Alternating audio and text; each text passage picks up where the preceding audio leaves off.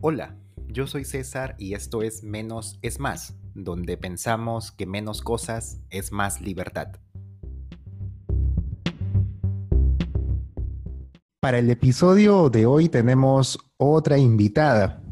Es la psicóloga Karina Ramos, a quien he conocido también a través de las redes sociales y me ha encantado y enganchado el contenido que tiene, que publica en las redes sociales y el perfil la orientación que tiene eh, en su profesión, que hoy por hoy creo yo que es súper importante, no solamente en esta coyuntura, sino en general, la salud mental es súper, súper importante. Y para este episodio necesitábamos sí o sí una visión psicológica para hablar sobre el apego. Karina, ¿qué tal? ¿Cómo te va?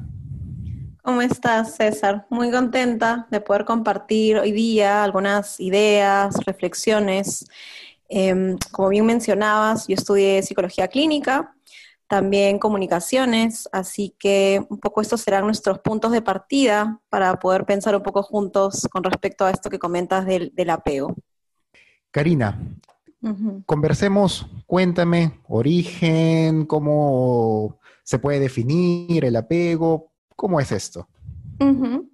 Sí, de hecho el apego, mira, como concepto aparece hace no mucho, en más o menos los 60, a partir de un autor que se llama Volvi, ¿no? Y él empieza a, a estudiar qué pasaba entre los vínculos de los cuidadores con sus bebés.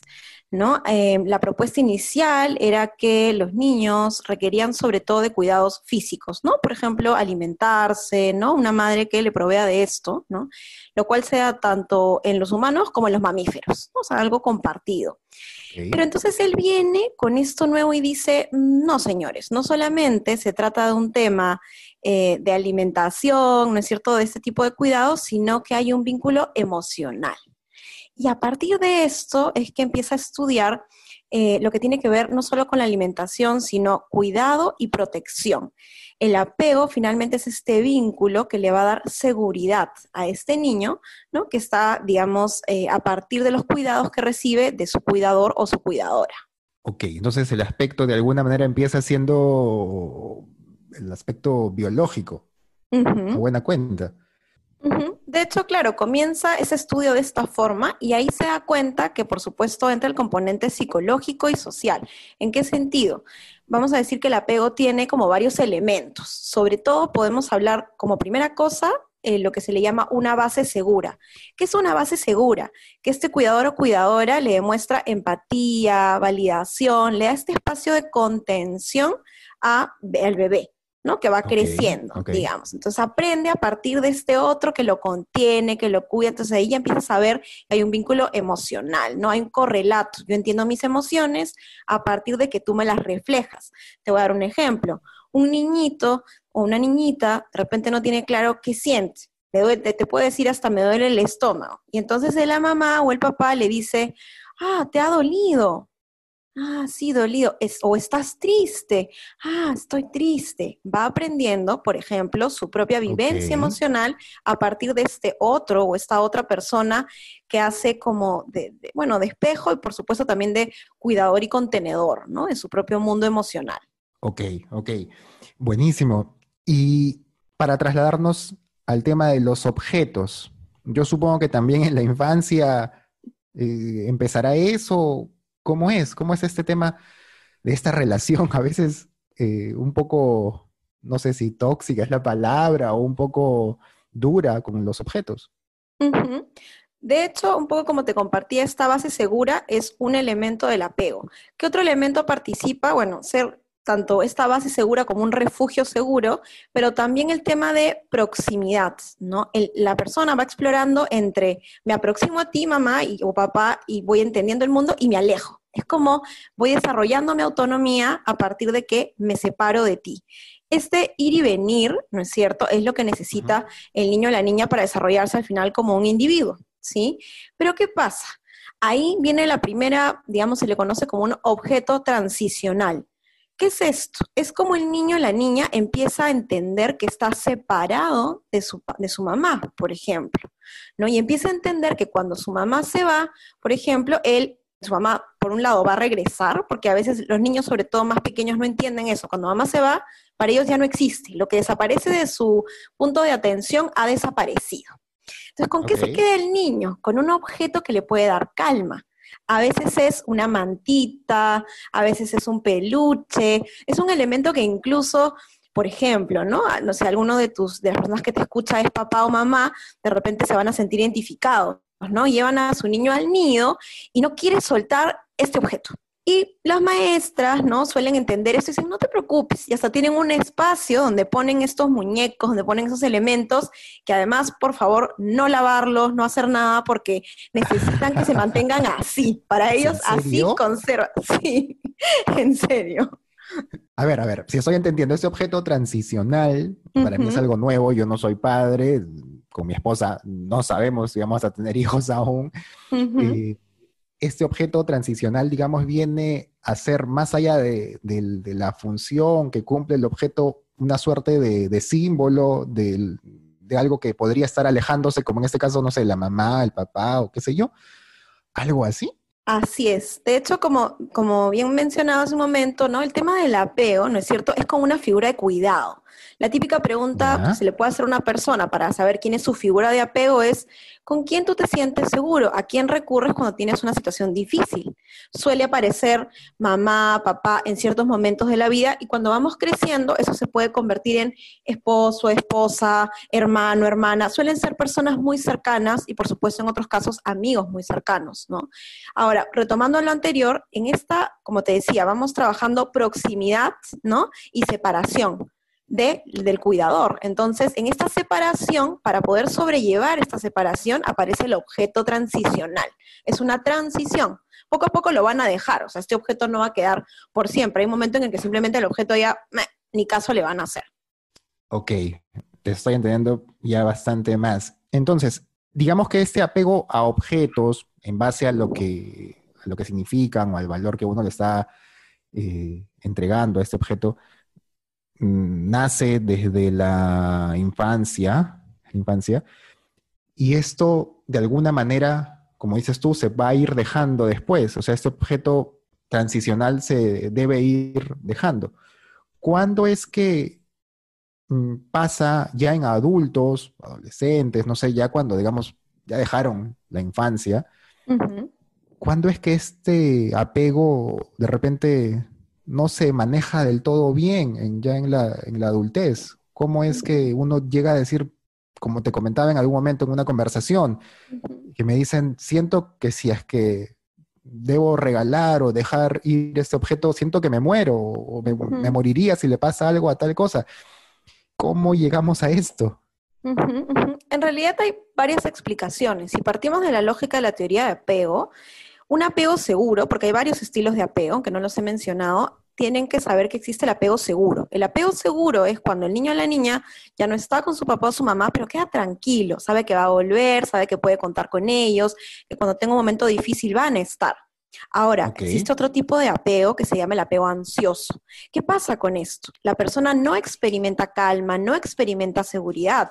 ¿Qué cosa experimenta? Alerta, miedo, está constantemente hiperactivado, ¿no? Por supuesto, fisiológicamente. Su amígdala, que es una parte del cerebro, está totalmente activada. El sistema simpático, que es el sistema de alarma de nuestro cuerpo, también está activado, ¿no? Entonces, en ese sentido, no va a tener calma como tendría con un apego seguro. ¿Por qué es relevante pensar esto? Porque sí estaba mirando, y hay estudios que, eh, digamos, hacen un correlato entre los trastornos de ansiedad y un estilo de apego más ansioso, ¿no? Y, y a tu pregunta concreta, ¿no? Em, de hecho, en los manuales diagnósticos psicológicos, que actualmente se utiliza uno que se llama el DSM5, así es su nombre, em, existe como tal el trastorno por acumulación, así se llama. ¿sí? Trastorno por em, acumulación. Así es. ¿Sí? Podríamos, si, si gustas, hablar un poco de esto, ¿no? Em, y, de, y de cuándo, eh, digamos, qué características tiene, ¿no? Cuándo nos puede preocupar o llamar la atención, un poco, un poco todo esto, ¿no? Ahora, este trastorno, que eso también es importante mencionar, antes, antes del DCM5, no existía como tal, o sea, no estaba señalado aparte. ¿Qué pasaba? se le incluía dentro de un trastorno que se llama el trastorno obsesivo compulsivo. Es decir, dentro de lo que conocemos como el TOC, como el trastorno obsesivo compulsivo, ahí dentro estaba un estilo o un tipo, un subtipo, digamos, era el de acumulación. Ok, pero ahora ya, digamos, es independiente, ya tiene un foco aparte. Exactamente, exactamente. ¿Y eso a qué se debe? O sea, ¿por qué crees tú que podría ser ya eh, o sea, quizás es tan amplio que ya debería sacar, se saca de, todos los TOCs, de toda la generalidad, que podría ser un trastorno obsesivo compulsivo, y se toca aparte este, este trastorno de acumulación. Se le puso aparte, bueno, en realidad los manuales diagnósticos van haciendo revisiones de lo que ocurre en la realidad y en función de eso adaptan el manual, ¿no? Básicamente por eso.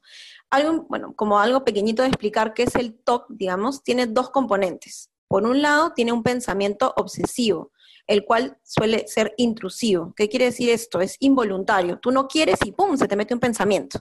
¡Pum! se te mete otro pensamiento. No tienes ningún tipo de control. Aparece y aparece. ¿Qué hacen las personas con TOC para sobrellevar estos pensamientos? Realizan lo que llamamos rituales o compulsiones. ¿Para qué los realizan? Para tener calma. Entonces, para que te des una idea, ¿cómo era el TOC de acumulación. Venían pensamientos intrusivos de tipo, por ejemplo... involuntarios, ¿no? Involuntarios, exactamente que uno no controla y que podían tener relación con el valor de las cosas, como si yo dejo esto, lo puedo necesitar, eh, qué horrible sería deshacerme de este objeto, me puede dar, por ejemplo, si yo me deshago de esto, entonces me puedo enfermar, no sé, diferentes pensamientos, pueden ser muchísimos pensamientos, pero asociados al objeto. Entonces, ¿cuál es la compulsión? La compulsión es acumular. ¿Para qué? Para lidiar con ese pensamiento. La compulsión se realiza para generar calma eh, frente a este pensamiento que me eh, genera malestar y que no me deja tranquilo o tranquila.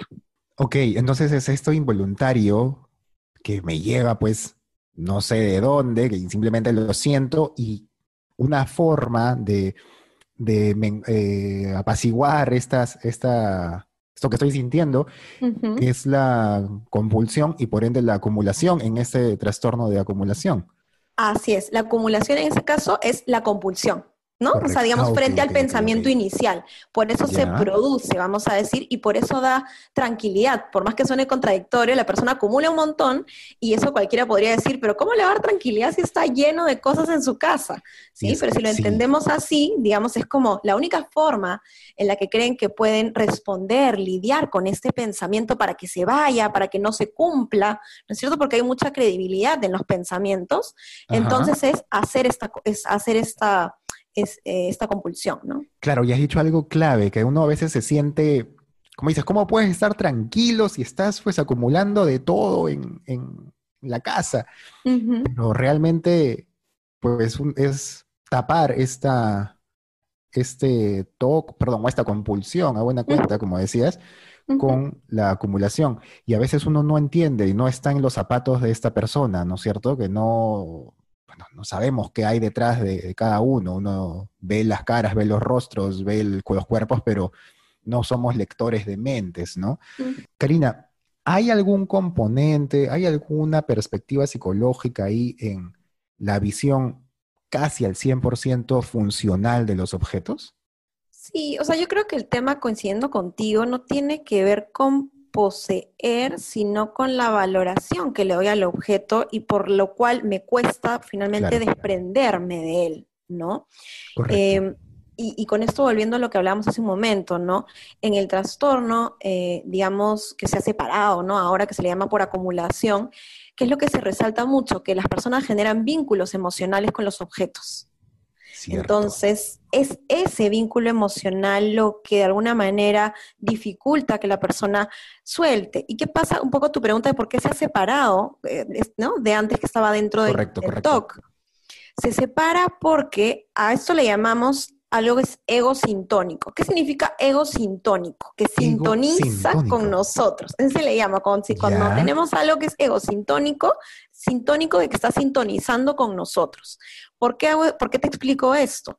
Cuando las personas tenemos un trastorno que se le llama ego sintónico, no solemos buscar ayuda, no vemos el problema, estamos bacán. Los demás por fuera ven el problema. Dicen, oye, pero ya, mira, tienes este, por el problema que fuera, en acumulación van a decirte, oye, pero los cuartos están llenos de cosas, ya no puedes caminar, más o menos. Y tú dices, no, ¿sí? Es egosintónico. Tú lo está conectado contigo, sintoniza contigo, no ves Contigo está todo bien. Contigo está, por más de que no hay espacio ni para sentarte y esté de repente todo empolvado, lleno de moho, qué sé yo, pero para ti está bien. Porque es. egosintónico, o sea, sintoniza contigo mismo. O sea, te queda perfecto, digamos. Así es, digamos, hay trastornos que son egosintónicos, a diferencia del TOC. El TOC es egodistónico. ¿Sí? Lo opuesto. Ya. Porque es ego distónico, la persona se da cuenta de lo que está experimentando y, siente mucho sufrimiento.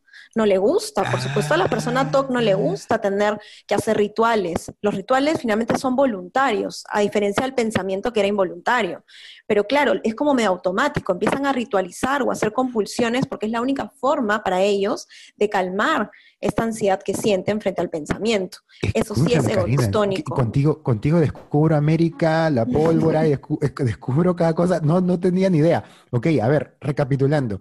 Entonces, el, el trastorno por, por acumulación es sintónico porque tú te sientes bien acumulando. Entonces, ahí está la diferencia con un TOC que no te hace sentir bien, no va contigo mismo el hecho de que tengas que hacer, no sé, invento, lavarte las manos, bueno, aunque ahora sí hay que lavarse las manos siempre, pero, pero este, no sé, algún toque que hayas tenido que no tenga, no te hace sentir bien. Y eso es, distónico. No. Así es. Sí, egodistónico. Egodistónico, correcto. Son palabras que no manejo tanto, pero entiendo que no te hace sentir bien. Pero en cambio, el trastorno por acumulación sí es sintónico porque tú te sientes bien. Estás, más bien te sentirías mal si es que te comienzan a sacar alguno de estos objetos o si es que comienzas a perder estos objetos, ¿no? Así es, así es. Como tú mencionabas, en el, podemos suponer en un toque de limpieza, ¿no es cierto? La persona no es que disfrute, ojo, lavándose las manos, vamos a imaginarnos unas 100 veces, o que disfrute bañándose unas 10 o 15 veces al día. Lo hace porque es un ritual en función al pensamiento que tiene. Habrá que ver, cada persona es bien distinta al tipo de pensamiento que genera esta compulsión. Correcto. Si la persona es consciente, es más, la persona con un TOC puede darse cuenta y decir, mi pensamiento es irracional. O sea, lo que yo estoy pensando efectivamente, yo sé que no va a pasar, pero aún así tengo miedo y necesito hacer el ritual para, por si acaso, para que no pase. ¿Sí? Pero, pero por supuesto hay mucho sufrimiento. En cambio, en el otro es lo que, es lo que he encontrado que es la diferencia porque se separó, ¿no? Al ser egosintónico, la persona rara vez va a ir a tu consulta clínica. Llega porque, digamos, los familiares. es verdad, es verdad, es verdad. Y, y mira, las personas que me comentan y que me consultan por mensaje directo me dicen, ¿cómo hago con mis papás? ¿Cómo hago con mis abuelos? ¿O cómo hago con mi esposo, mi esposa? Que está acumulando demasiada ropa, demasiados objetos que no está utilizando, demasiados adornos. Entonces, no es que lo, lo presenten o presenten el caso en primera persona, sino en una tercera persona, porque el que está acumulando quizás ni siquiera se da cuenta que está acumulando. Exacto, digamos, efectivamente sabe, ¿no? Que están ahí las cosas, porque es una cosa evidente, ¿no? Que están gigantes, pero efectivamente no le genera un malestar, para nada. ¿No? O sea, no tiene problema. Y de hecho, eh, y un poco viendo al trastorno como tal, lo que dice el manual clínico, yo te soy honesta, yo no soy tan fan de los manuales y todo esto, pero digamos, creo que igual siempre es importante, las personas quieren saber como cuáles son signos de alerta, cuáles son estos síntomas a tener en cuenta, y en ese sentido, al manual nos remitimos, ¿no? Eso es importante, eso es importante. ¿Cómo saber si es que estamos ya ante una situación con una persona que está acumulando mucho, cómo saber que ya no es sano, cómo saber si es que requiere de solamente ver los videos de Maricondo o qué sé yo, o, si es que ya necesita pues ayuda profesional psicológica, ¿no? Porque ¿cuáles, qué señales podríamos tener? Sí, los, los cinco elementos o síntomas que señala este manual son los siguientes. El primero es una dificultad persistente para deshacerte de las posesiones. O sea, te resistes, ¿no? Y es constante, o sea, no hay manera, ¿sí?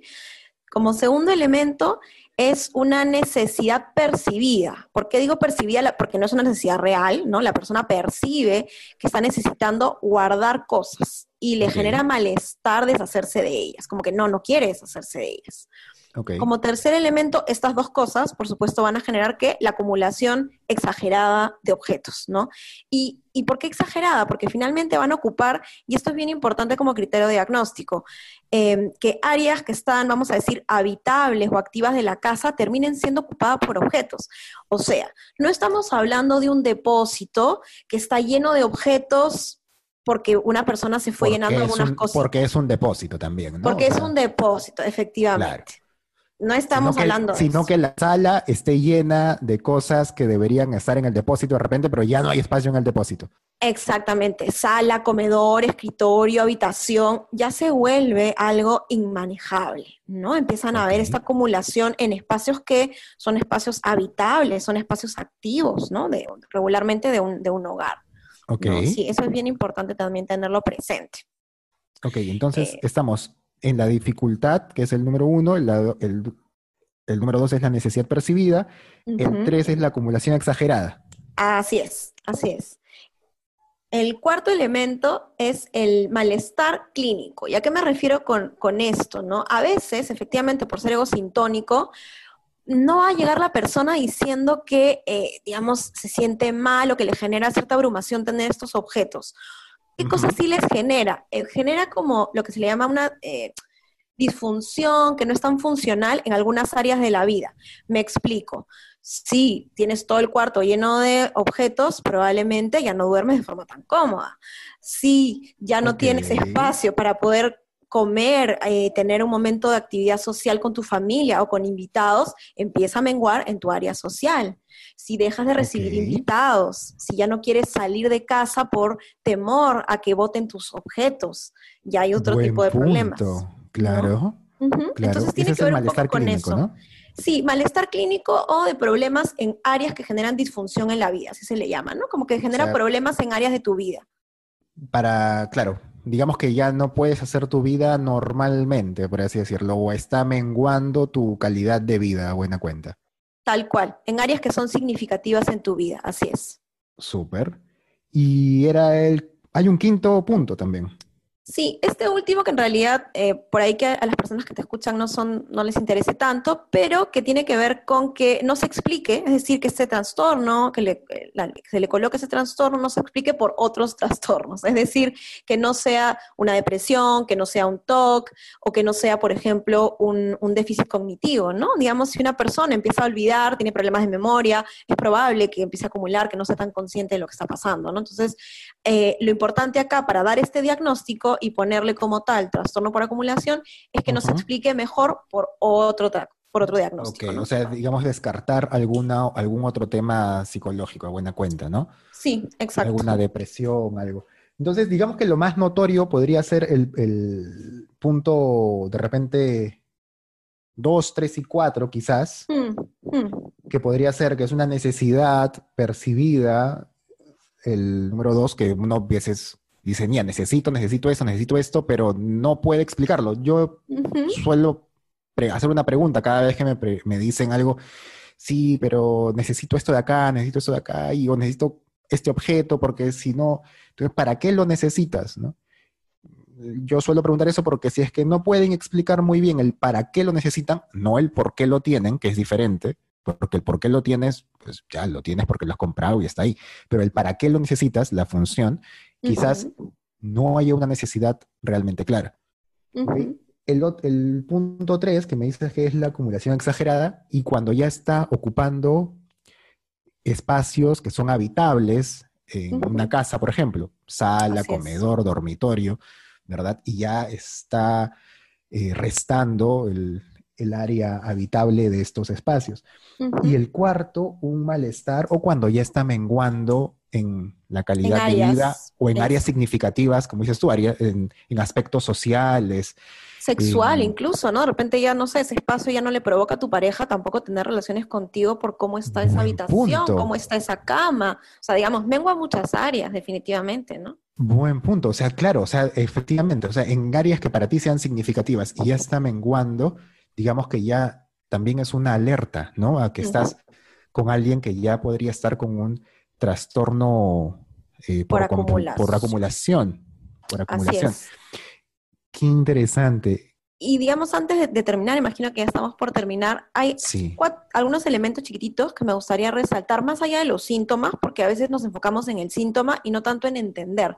Es lo que tú decías, ¿qué pasa con esta persona? ¿no? Correcto. Y ya lo que he encontrado, un poco viendo varios estudios, eh, son esos cuatro elementos, lo voy a decir rapidísimo. Las personas que suelen acumular tienen una alta necesidad de control como quieren controlar, usualmente, y es difícil controlar la vida porque hay incertidumbre un montón o no, entonces lo que hacen es controlan los objetos que tienen. ¿no? O sea, digamos, tenerlos ahí, saber que los tienen y que si en caso puedan necesitar alguna cosa, está ahí. Está eso calma. Exacto, eso es, es un, por un lado esta parte. La segunda tiene que ver con que son personas que suelen ser muy indecisas, tienen miedo al error. Entonces, el hecho de acumular te ayuda a que ya no tengas que lidiar con eso. ¿Cómo? Porque no tienes que tener la frustración de decidir cuál votas, cuál no votas, qué pasa si no lo tengo. En cambio, los tienes todos ahí. ¿no? Entonces no tienes que tener esta indecisión o este miedo al error. Por tercera vez acabo de descubrir América también, o sea, es verdad, porque para decidir tú que tienes que dejar ir, pues tienes, podrías, entre comillas, equivocarte, y, y si es que, como dices, como, si tienes miedo al error, no tienes que decidir nada y simplemente está ahí acumulando, acumulando tus objetos. Así y hace todo el sentido del mundo. Así es. De hecho, si te das cuenta, todos esos elementos tienen que ver con la ansiedad. De alguna manera hay mucho temor en estas personas, ¿no? Necesidad de control tiene que ver con el miedo. El miedo al error, sin duda, tiene, hay miedo, ¿no? Este, digamos, puesto en juego. También el miedo o temor a perder los objetos. Por eso no quieren que se los lleven, quieren que estén amontonados y a la vista. ¿Te das cuenta? Porque es distinto. Estas personas no suelen categorizar los objetos, no, no es que los pongan en una caja como aquí están los elementos de este tipo, la categoría tal, ordenados, clasificados, jamás. Un acumulador no va a hacer eso, van a estar ahí todos a la vista, digamos, en torres, puestos mezclado, etiqueta de, no sé, de un polo mezclado con una lavadora. O sea, pueden, así como no hay ningún criterio, ¿sí? Con esta idea de que, ok, si lo tengo todo a la mano, entonces sé que los tengo aquí está que todo está aquí, está mi vista, ¿no? Como esta idea de que si no, no sabe qué tiene. Y el último elemento que, te quería compartir tiene que ver con el bajo control de impulsos y las compras en exceso, ¿no? Al tener un bajo control de impulsos, entonces hay esta necesidad constante por seguir adquiriendo y seguir adquiriendo también. Es otra de las características que suelen tener las personas que acumulan, ¿no? Compras compulsivas, ¿no? Sí. Y como siempre digo, más allá de que pues Maricondo puede ayudarte a ordenar todas tus, todos tus espacios físicos, los psicólogos son los encargados de ordenar también tus espacios mentales, porque es también muy importante no solamente tener en orden tu closet, tu armario, tu dormitorio, tenerlo todo ordenado, sino también los espacios mentales, y al menos a mí me ayuda muchísimo también la, la psicología. Este, Karina, te agradezco muchísimo el tiempo, de verdad, de verdad es súper valiosa la información. ¿Dónde podemos encontrarte, seguirte en Instagram? ¿Cómo podemos hacer? Sí, bueno, César, a recalcar, estoy feliz de haberte acompañado hoy día. Hemos hablado un montón de cosas. Me encanta que se abra otra oportunidad para seguir pensando. Eh, y sí, me encuentran en Instagram eh, como psicóloga.carinaramos arroba psicóloga.carina Ramos. Igual si es que me siguen a mí en Instagram, yo sigo, yo sigo a muy pocas personas. Ahí está, creo que los, en los que sigo, ahí también está Karina. Eh, y Karina, tenemos pendiente la de otros temas como acumulación en, la, en las personas de tercera edad. que es un súper tema también. Karina, te agradezco mucho de nuevamente. Voy a dejar igual el link de tu Instagram eh, en el texto de este episodio del podcast. Y eso es todo por este episodio. Vamos a seguir invitando a personas, a profesionales que puedan aportar eh, en temas de que tengan que ver con, la, con el minimalismo, con la vida simple, cosas similares. Eso es todo por hoy. Yo soy César. Esto es menos es más y que estén muy bien.